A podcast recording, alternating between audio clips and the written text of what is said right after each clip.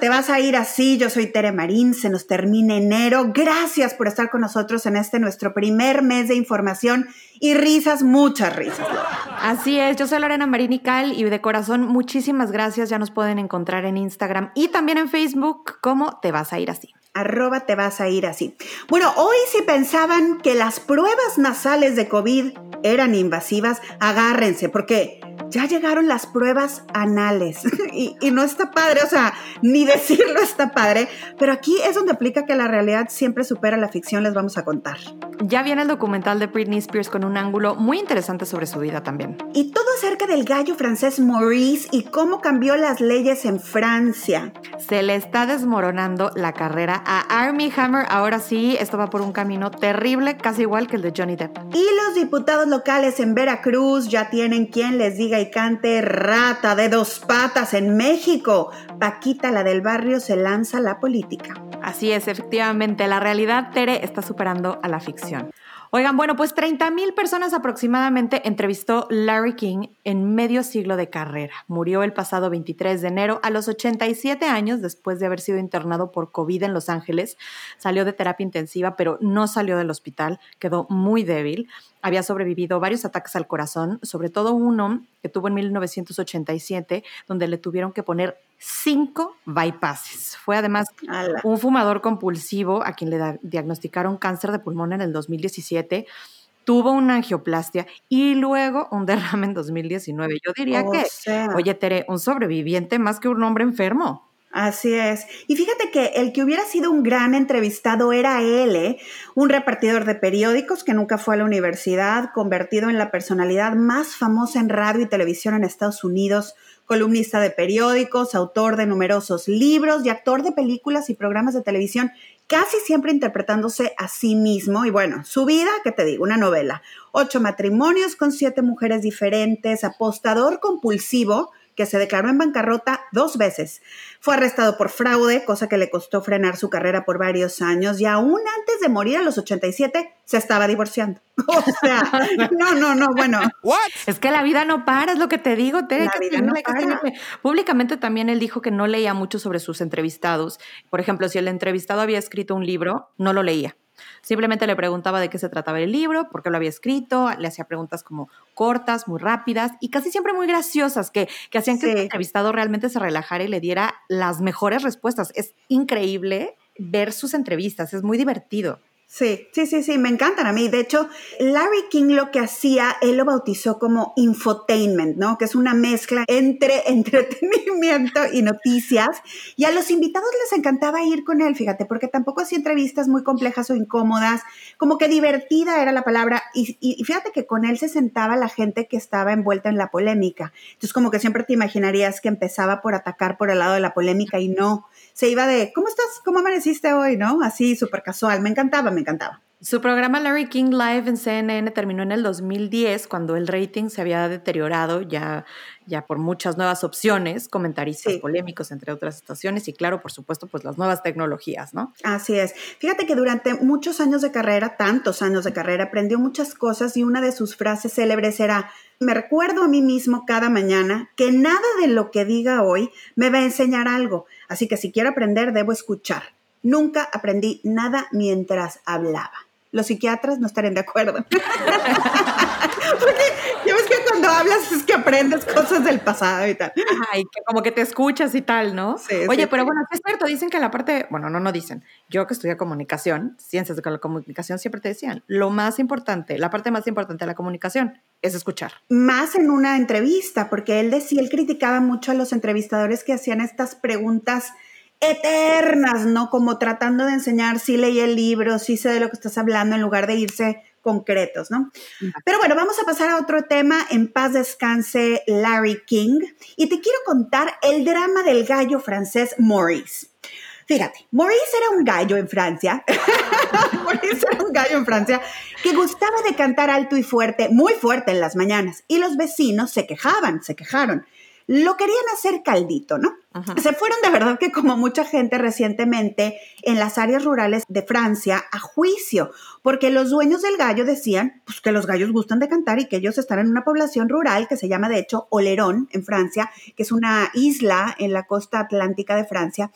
Y bueno, pues un juez dijo que Maurice estaba en todo su derecho de ser gallo, de cantar, ¿no? Y a partir de ah. esta y otras riñas es que el Parlamento francés aprobó este 21 de enero una ley que protege los olores y sonidos del campo, mm. el llamado, entrecomillado, patrimonio sensorial. Y el objetivo aquí es justamente evitar litigios por los ruidos y los olores propios del campo, ¿no? Así es que quedan protegidos el cacareo del gallo, el tañido de las campanas y el olor de los establos, por ley, o sea, ya están protegidos. De hecho, el secretario de Estado encargado del mundo rural, que se llama Joel Giraud, Giraud, Giraud ¿no? De, de dijo que se trataba de una buena propuesta de ley de defensa de la ruralidad, ya que la vida en el campo pues, sí supone algunas molestias y que así, ¿no? Ahora todo el mundo quiere ah. venirse de las ciudades al campo, pero no quieren que los molesten. Pues, mm, qué bonito, me gustó mucho esta nota, sí. Qué bonito, ¿verdad? Qué bonito, qué lindo el gallo. Si yo tuviera un gallo al lado, lo mataba igual. ¿What? Porque me despiertan las manos. no soy para animales. Pero me encanta el súper dulce. Ay, qué bonita nota. Si yo tuviera un gallo, también lo hago caldo. no, ¿sabes por qué cantan los gallos en la mañana? O sea, ¿qué es lo que hace que los gallos canten en la mañana? ¿Qué? Para que todos sepamos un poquito más.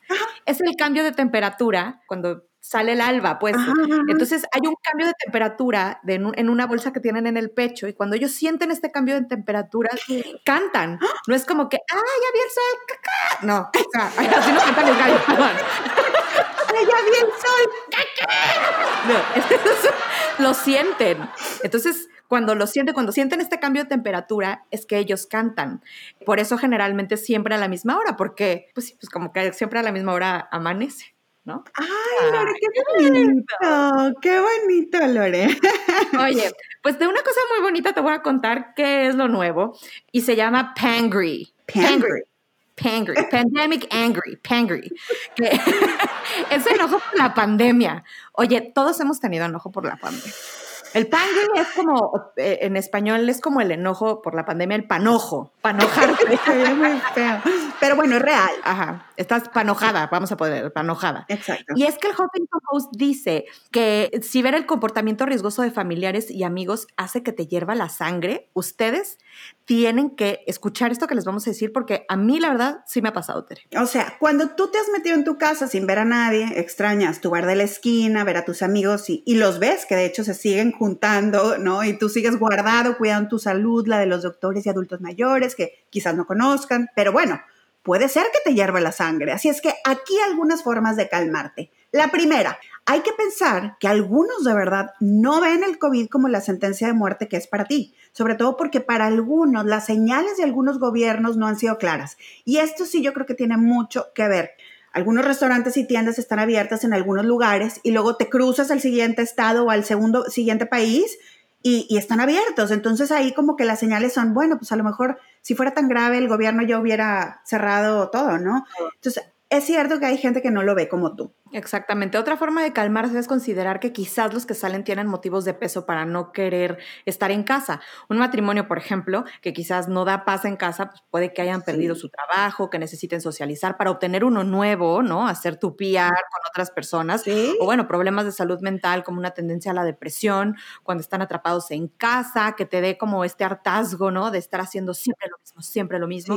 Quizás viajar y socializar refleje más lo que sufren en casa que la felicidad que les da lo que hacen. Entonces hay que, hay que empatizar también con estas personas, ¿no? Sí, que también es bien fácil decir, híjole, yo tengo una casa bien a gusto, tengo mucha paz en mi casa con mi marido, a lo mejor mis hijos ya están más grandes, pero oye, hay gente que está en broncas, que tiene hijos chiquitos, que se vuelven, lo, o sea, no sabemos lo que les cueste quedarse en casa a nivel salud mental, ¿no?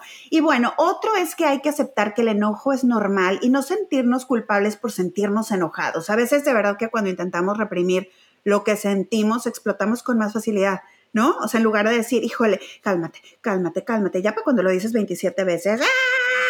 Ya te dio una úlcera. no me puedo calmar. Sí, ya te dio una úlcera. Sí, so, todo a mí todo se me va el estómago, entonces a veces sí tengo que, explotar, que montar en cólera, dijera mi madre. También, algo más que pueden hacer, que esto me gusta mucho, es hacer algo productivo con el coraje. Si ves a alguien sin cubrebocas en el súper o en el mercado, en vez de hacer coraje y gritar en ese momento, como un niño chiquito, y patalear en tu lugar, busca al manager, busca a alguien de, de la tienda, escribe a la tienda exigiendo que tomen más medidas o al gobierno local. O sea, no te quedes también sin hacer nada. O háblale a la policía que lo refundan en la cárcel para siempre. No sé, lo que ustedes quieran. Pero tomen acciones. Tomen acciones. O toma su placa, ¿no? Y estoquéalo hasta que le encuentres un pecado. Síguela a su casa, cómprate unos huevos, ¿no? Hueva, huevéale la casa. Huevéale la casa. Súper crazy. Oye, y finalmente, el último, digamos, como una de las grandes soluciones sería que te tomes un break de redes sociales y no sé, de pronto la gente de viaje te enoja y ya sabes, este, ponte una mascarilla, salte a caminar, ponte un audiolibro, limpia tu casa de pronto el hacer cosas dentro de tu casa y que están dentro de tu control te da eso, ¿no? Esta sensación de controlar algo, aunque no puedes controlar el mundo allá afuera. De hecho, hay ya hasta muchas formas de ver a un terapeuta, ¿no? Online. Hay estos de BetterHelp o Talkspace y todo eso que ya son apps en los que te metes y ellos te recomiendan con un doctor. Así es. Oye, Teresa, bueno, pues otra nota fuerte también es que Chris Jenner, la mamá de las Kardashian y también su manager, se le está poniendo la cosa color de hormiga, Teresa. El año pasado, su guardaespaldas Mark McWilliams, quien trabajó con ella en 2017 y 2018, la acusó de acoso sexual y discriminación, además de otros actos detestables, como él le llama. Esa demanda menciona también a Kourtney Kardashian, pero no la acusa directamente a ella. Bueno, pues el abogado de este señor, Elisheva Rafael, dijo que el guardaespaldas McWilliams, que por cierto es 20 años menor que Chris Jenner, asegura que incluirá dos ofensas más a la demanda. Entre otras cosas, la acusa, por ejemplo, de hacerle masaje en el cuello, en los hombros y en la espalda, pero sin su consentimiento. O sea, sí que padre el masaje, pero si yo no te digo que está bien, no me toques, que también estoy completamente de acuerdo, ¿no? Bueno, también la acusa de poner su mano en la entrepierna, de pegar su pelvis a la espalda o el trasero de este oh, señor, de tocarle el trasero y, y exponerse con ropa sugestiva. Qué raro, ¿no? Se me hace o sea, a esto le van a agregar dos ofensas más. El señor no quiere llegar a un acuerdo monetario, quiere irse a juicio y dice que se quejó primero con la agencia de seguridad David Shield Security, pero que no le hicieron caso y siguió trabajando con Courtney, que después, ya después de que terminó su trabajo con Courtney, ahí fue cuando lo despidieron. El abogado de las Jenner Kardashian asegura que las acusaciones no tienen fundamento y que al guardaespaldas se le despidió porque constantemente lo encontraban durmiendo en el coche en horas de trabajo. McWilliam intentó ser cantante de rap y también fundó una banda con R. Kelly y este, también que fue un, rapero que cayó en desgracia. Ahora, no sé, ah, sí, mira, es súper delicado esto de no creerle a una víctima porque no sabemos a veces por querer conservar su trabajo si no dijo nada. Si a lo mejor por el hecho de que es hombre, ¿no? También el mundo machista no deja que tú siendo hombre te quejes de un acoso sexual, ¿no?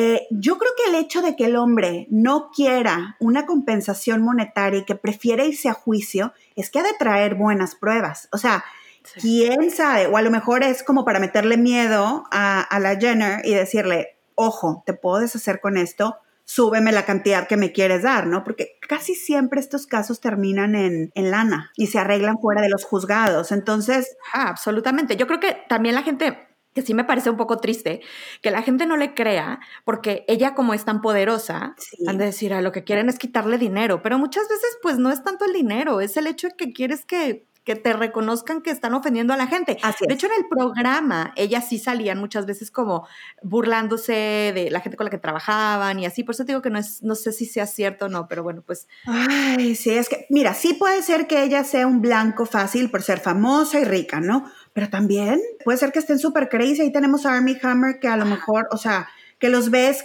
y, dices, a lo mejor son blancos, un Army Hammer por guapo y famoso y lo que quieras, pero ya hay un chorro de pruebas y dices, híjole, no te puedo ayudar, compadre. Pero bueno, en otras cosas, te cuento que la reportera Ellen Byron entrevista a una especialista en decluttering, que en español sería descombrar y eliminar lo que no necesitamos en nuestra casa. Este especialista que se llama Jess Marcy dice a un periódico que para ser limpia y orden en la casa hay que estar listos para remover todas las emociones que tenemos enterradas con nuestro mugrero. O sea, se me hace súper intenso porque sí es cierto. Marcy, este especialista, tiene un grupo online donde ayuda a la gente a deshacerse de lo que no necesita, pero además les brinda apoyo porque asegura que deshacernos de nuestras pertenencias trae estrés, culpa, resentimiento y como una sensación de pérdida, ¿no? Sí, sí, sí. Ella cuenta que durante la pandemia hay de dos, o quisimos comprar de más para estar preparados para una contingencia o dijimos, si tengo que ver este mugrero un día más, me empaco todas mis maletas y me voy en este momento a un hotel. Y dice que esto de tener tanto es del mundo moderno, donde de pronto hay tantas cosas baratas que comprar que vamos a comprarlas todas y aparte me las traen a mi casa. Sí, es una enfermedad. Oye, y encima debemos guardar todo lo que nos regalan, ¿no? Porque somos gente terrible si nos deshacemos del jarrón fosforescente de la tía Jacinta, ¿no? Oye, me encanta que dice que uno de los primeros errores que ella ve cuando la gente quiere hacer orden es que compramos más cosas, organizadores. O sea, aparte vamos, ya sabes, al container store, que don't get me wrong, yo amo el container store, pero es cierto, terminas trayendo más cosas de las que ya tienes en tu casa, más todo lo que compraste para almacenarlo y pone como ejemplo que, por ejemplo, si se te tapa un baño, no pensarías en meterle nada más para destaparlo. O sea, al contrario, es sácale todo y luego organizas con lo que quedó. Exactamente. Oigan, y ya para terminar, dice que cuando ya te hayas decidido a organizarte, pongas todas las cosas que tienen una carga emocional, como camisetas especiales, papeles, cartas personales, trofeos, lo que sea, en un lugar especial para lidiar con ellas después, ya que tengas el músculo emocional muy bien entrenado para deshacerte de eso. O sea, es decir, tienes que empezar con lo más sencillo. No vas a decir, voy a tirar todas mis medallas de los maratones, ¿haz de cuenta? No, no, no. No, y además, ¿sabes qué? Que hay formas muy padres de hacerlo. Yo, por ejemplo, el otro día vi una persona que había puesto como en una especie de cuadro, imagínate, haces un collage con todas tus medallas y luego lo enmarcas y lo pones en la pared porque es algo de lo que estás orgulloso. En lugar de tener seis, siete medallas regadas, desordenadas, que nada más te las vas encontrando en todos los cajones. No es fácil, ¿eh? Pero sí es cierto que hay mucho de lo emocional de no deshacerte de todos los recuerdos, ¿no? Híjole, con los hijos eso se convierte en un problema también, ¿eh? Yo, o sea, yo conozco gente que dice, no, es que yo tengo desde su primer pincelazo cuando estaba en el prekinder a los dos años. Dios mío, o sea, mira, es súper personal. Hay gente que de verdad ama guardar esas cosas y si eres muy organizada y lo puedes tener todo en orden y cargarlo fácilmente, muy bien pero yo sí de plano digo, es que me voy a volver loca porque siguen produciendo por minuto. Todos los días llegan con cosas que hicieron en el colegio. no, no, no. O está la contraparte como es mi mamá que nunca guardó nada. Entonces no sé si tuve infancia. O sea, no sé cómo me veía de chiquita yo. O sea, tengo dos fotos y ya. Tengo que contarte que te adoptamos a los 12 años. Claro, claro. Algo Oye, que, te adoptamos además.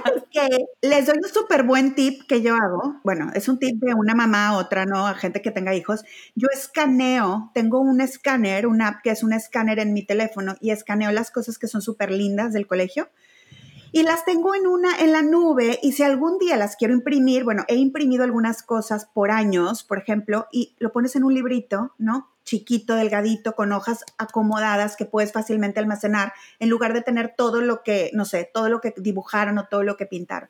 Pero bueno, ese es un tip.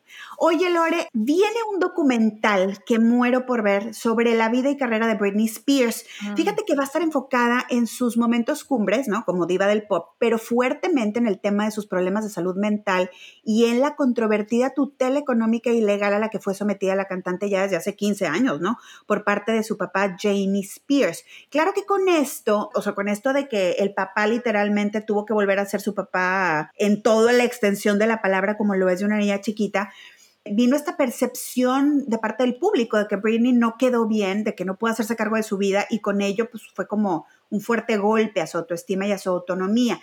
Esta es una producción del New York Times en una sexta entrega de documentales que hace para Hulu. Y me gusta porque van a hacer una investigación súper fuerte. Yo me acuerdo de Britney cuando estuvo en su época de apogeo y mm. luego cuando se empezó así como, ya se te acuerdas que se rapó completa. Acuérdense que la decadencia de esto empezó cuando terminó con Justin Timberlake, porque le pone el cuerno con el que sale, con su coreógrafo, el que sale en el documental de Michael Jackson. Ah, claro. Le pone el cuerno. Con él un buen rato, ¿no? Ajá.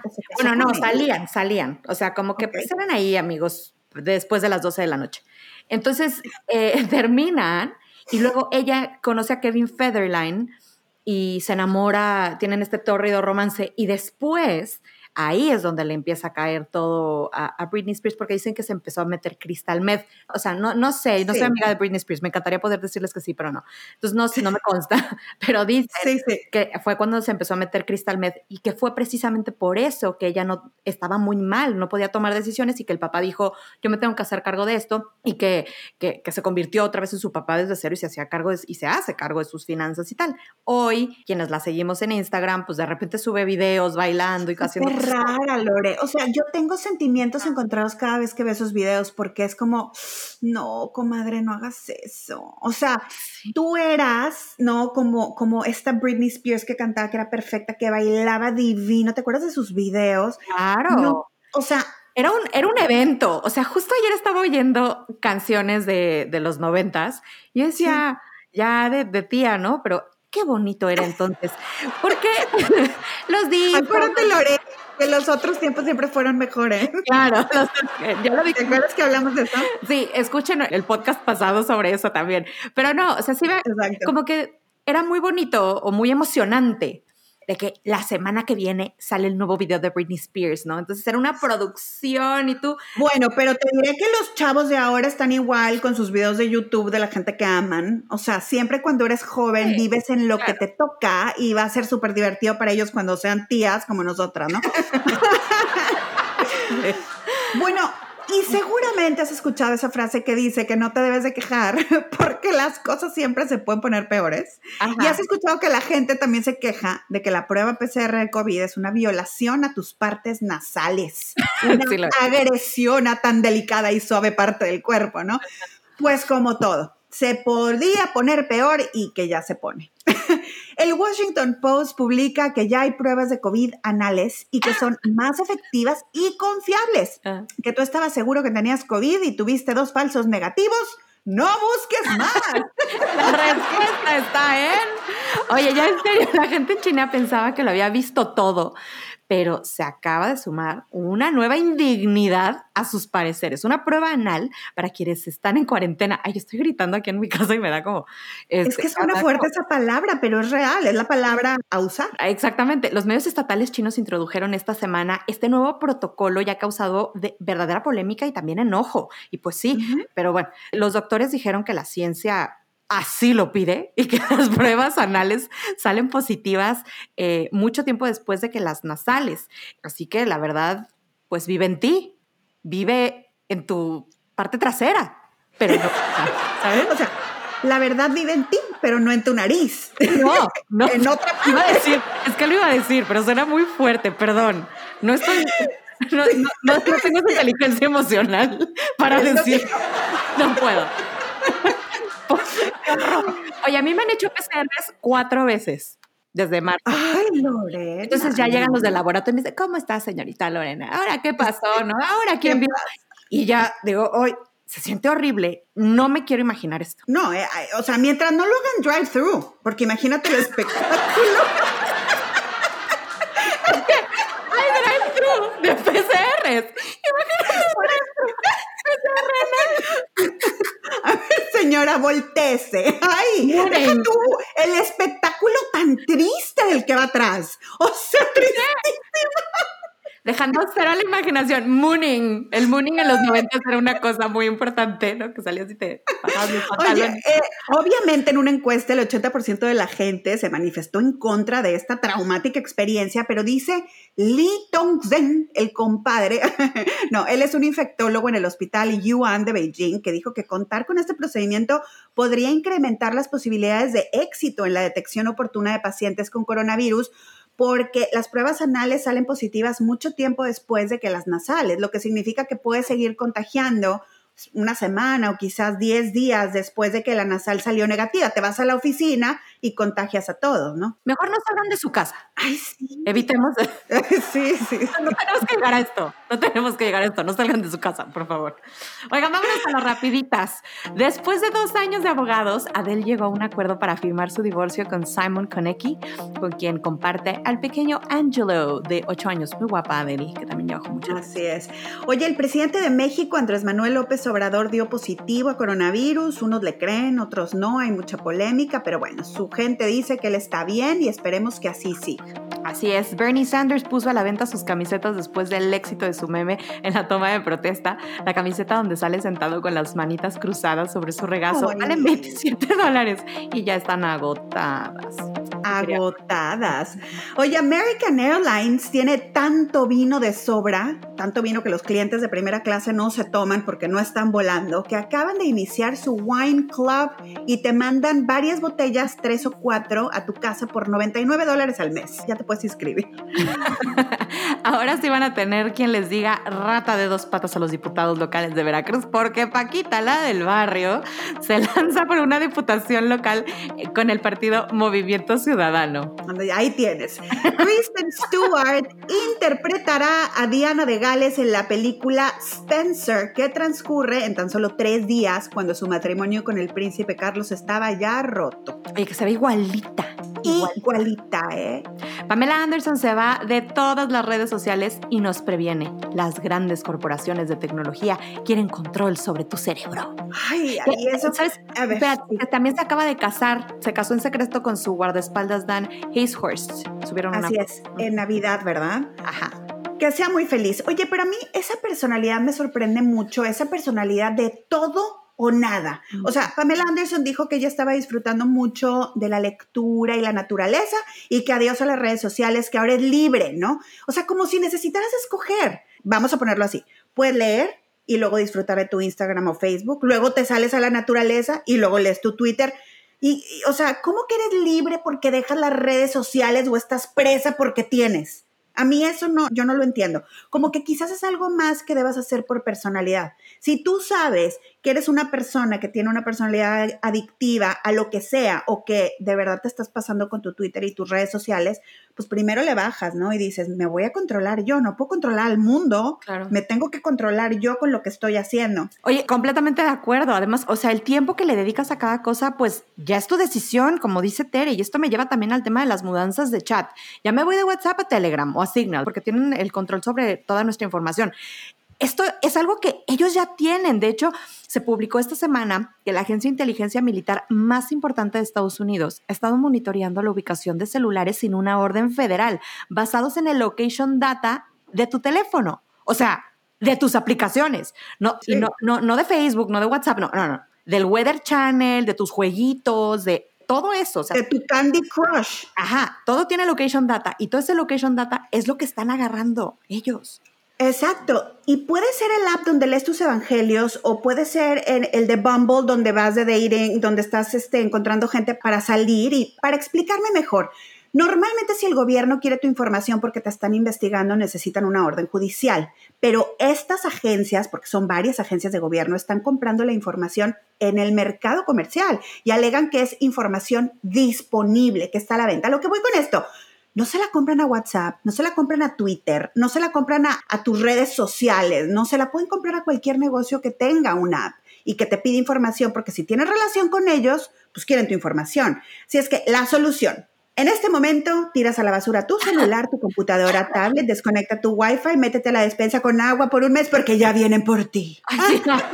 Es delirio de persecución y como lo platicamos en algún momento, yo creo que pues al gobierno no le importan tus fotos de tus perros y tus gatos. Y si tienes algo importante que compartir y que sea confidencial, búscate otras maneras de hacerlo. ¿Sabes? Y conviértate en un hacker, Rey, porque ya hay demasiadas maneras. O sea, estás compitiendo contra las grandes corporaciones que están en busca de tu información, en ese caso, en caso de que, de que la tengas, ¿no? Exacto. Es un tema súper extenso. Así es. Oigan, Demi Moore abrió el desfile de Fendi de alta costura en París, donde se está llevando a cabo como todo el Fashion Week de alta costura primavera-verano 2021. Y otras veteranas como Kate Moss, Christy Turlington y Naomi Campbell también estuvieron presentes en toda esta pasarela, dejando muy claro que las marcas hoy quieren atraer a un mercado mucho más maduro, con más poder adquisitivo pero además yo sentí que mucho más inclusivo también, especialmente ahora que quizás sí. un cliente más joven está enfocado en adquirir productos como más esenciales de la moda, ¿no? Mucho fast fashion. Sí. Y bueno, pues dejó a todos boquiabiertos porque se veía la verdad que muy guapa, como muy, ¿no? Muy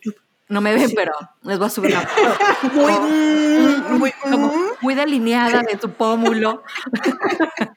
Bueno, claro, estoy segura que si vas a hacer pasarela, dejas de comer 10 días antes, ¿verdad? O sea, pura agua destilada, ¿no? ¿Qué es lo que se toman los, Los físico-constructivistas. los físico-constructivistas? Ay, qué complicadísima palabra.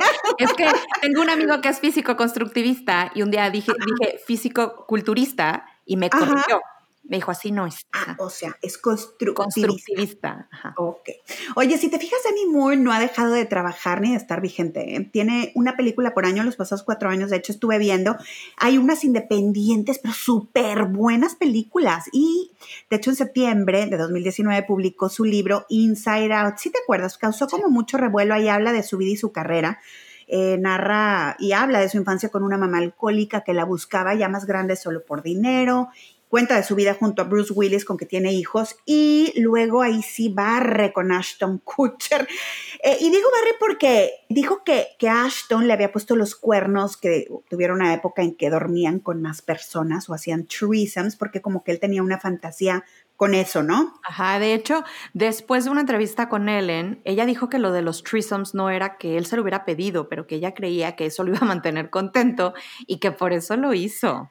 Ay, digo, ya si necesitas más gente o pintarte el pelo de verde para que tu marido o tu novio se quede contigo, Ahí no es. ya hay broncas. O sea, Pues ya, ya más bien ahí hay otra, otra situación.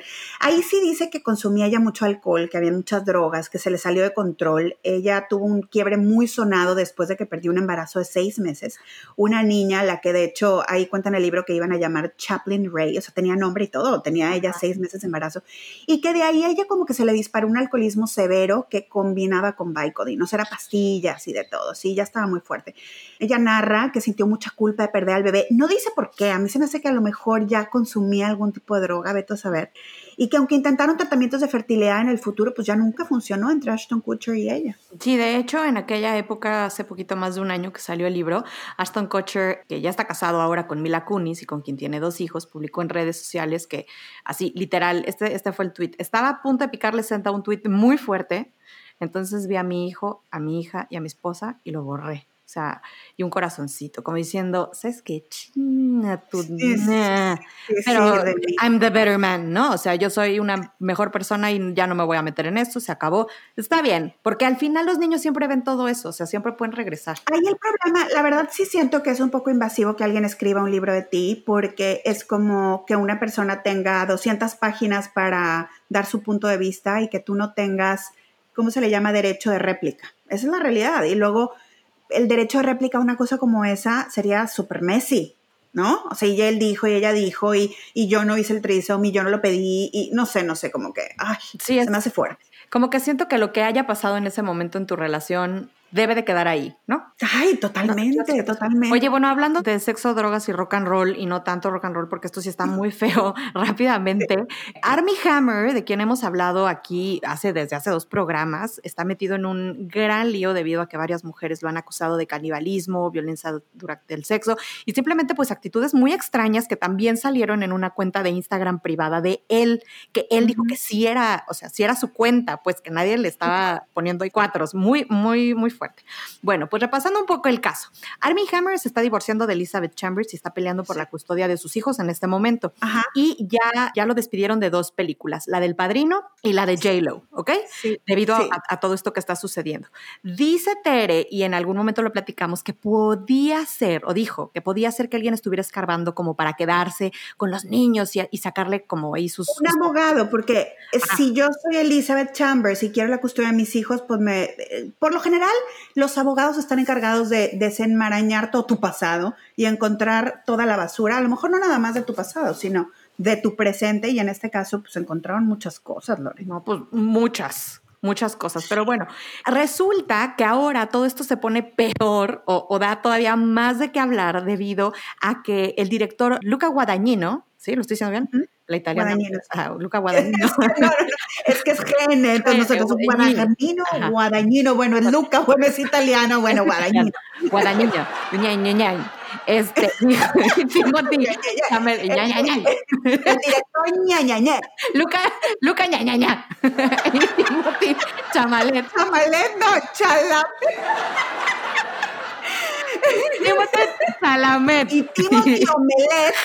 Timothy Omelet. Todo mal. Todo mal. Todo mal. Perdónenme, perdóname.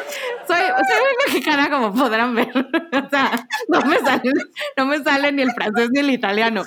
Pero bueno. Okay, el director ña, ña, ña y el omelet. Y el omelet. Toda mala nota, güey. Bueno, resulta que ellos dos van a tener una película que se llama Everything on the Bones, on All on the Bones. Esta película es hoy un tema de discusión en redes sociales que explotó porque es una película de amor de un caníbal con una chava que quiere entender por qué su papá, que inicialmente era caníbal, se convirtió en caníbal. Entonces ella como que empieza a buscar, ¿no? ¿Qué es lo que el papá veía o, qué era lo que le gustaba? Y entonces conoce a Timothy, a, a Timothy este, del Bueno, a ver, ojo nada más aquí. Army Hammer no va a participar ni a dirigir nada a esta película. O sea, Timothy y este productor son sus amigos o conocidos de otras películas y van a producir esta, o sea, esta película con un tema que está muy en la vida de Army Hammer y que le ha causado tantos problemas como es lo de su canibalismo o supuesto canibalismo. Y entonces la esposa o ex esposa de Army Hammer pone un comentario, que eso es lo que realmente llamó la atención, y dice, no words, o sea, sin palabras que van a producir esto. Es neta. o sea, ¿son sus amigos o no, no? No, y deja eso, o sea, como que siento que eh, lo platicábamos antes de empezar a, grabar el programa, ¿no? Decía Tere, bueno, ¿qué tal que yo ya tengo toda una producción de millones de dólares y ahora porque este, ¿no? decidió sacar todo esto a la luz, pues yo tengo que detenerlo. Sí, pero también creo que él debe de, de ser mucho más consciente y empático con todo esto de alguna manera, ¿no?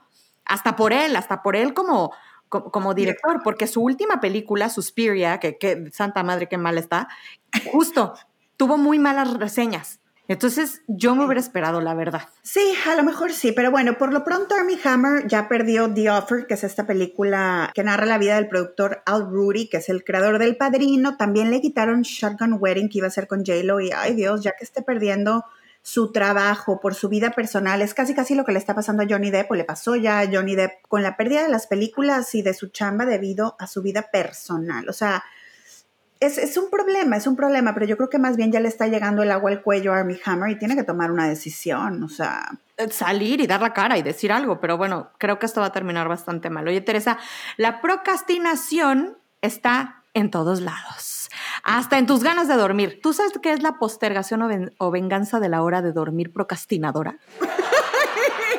Sonó como tortura de Santa Inquisición, Lorena, ¿qué es eso? pues casi, porque no dormir es una tortura. Resulta que estudios recientes han confirmado que existe una tendencia de dejar para después la hora de dormir.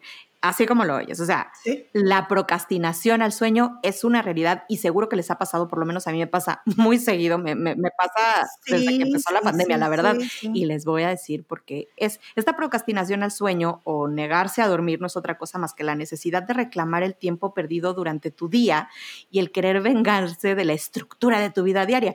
Sí, es cierto. Inconscientemente. Sí, a mí me pasa. Digo, ay, estuve tan ocupada, ya son las ocho y media, qué rico, ahora sí me, o sea, me meto en la cama, ¿no? Me voy a poner al día con mi, con mi, con mi programa o voy a tejer y esto, y de repente son las 11 y digo, no, todavía no. Y ya se así de arañando, y, pero todavía vuelve a mi esposo y me dice, ya, ya, acuéstate ya. Sí, sí, sí, pero un ratito más. Ya son las doce y media y no te has dormido. Es la venganza de mi día. La, verga, la, venganza procrastinadora. No, la venganza, no, Lorena. no, Lorena, eso es otra cosa.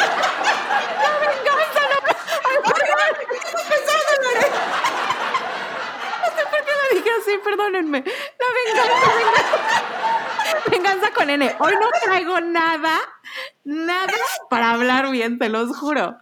Ay, perdón. Ay, ay, ay, perdón, perdón, perdón. Esto quiero que se quede muy PG-13 este podcast. Series, la serias, venganza, la venganza, serias.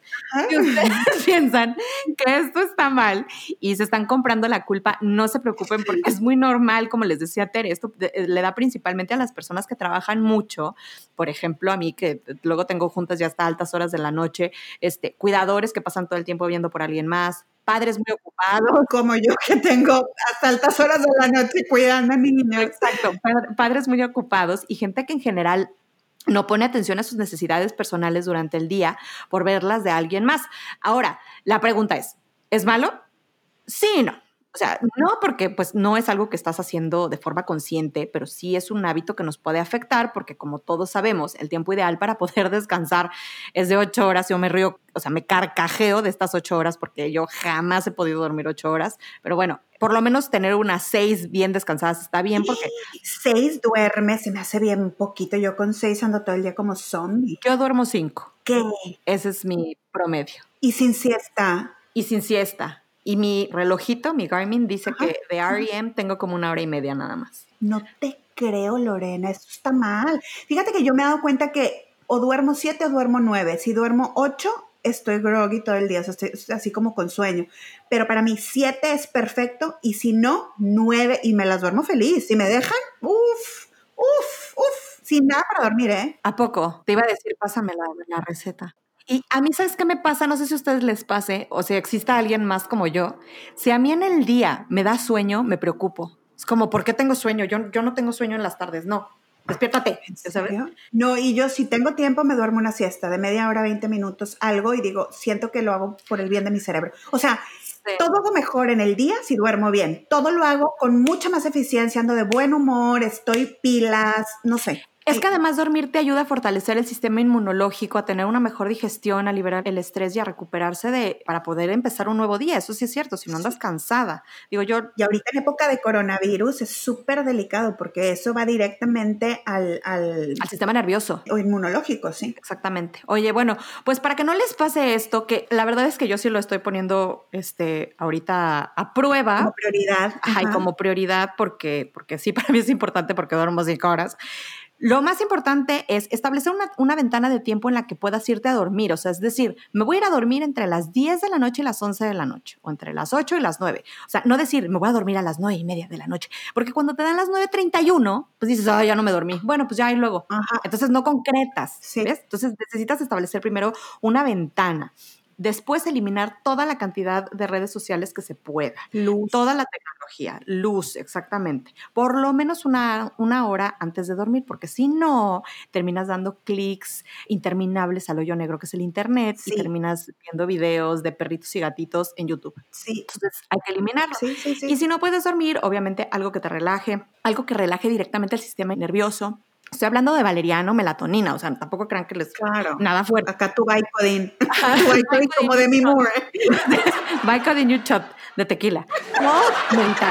Hay, hay, aplicaciones muy buenas como, como Headspace, por ejemplo, sí. que, que te ayudan y que no nos están patrocinando, nada más quiero dejarlo bien claro. Pero bueno, hay muchas aplicaciones, las que ustedes quieran, puede ser para escuchar música. Fíjate, Ariana Huffington, la creadora del Huffington Post, escribió un libro sobre el sueño y ella dormía como tú, cuatro y cinco horas y un día se cayó de cara en la oficina, se golpeó, se lastimó, se fue al hospital y a partir de eso empezó un movimiento pro sueño. Y ahí en el libro te explica todo lo que, o sea, es tan importante para ti que puedes estar acortando tus años de vida así de fuerte y a veces hasta manejar con menos horas de sueño es como si hubieras manejado con dos o tres drinks arriba. O sea, se convierte en un peligro. Por ejemplo, yo que manejo con hijos, imagínate esa culpa que podría tener yo con un accidente si manejas groggy porque no dormiste bien, porque te quedaste en el hoyo negro del internet, sí creo que te puede dar algo.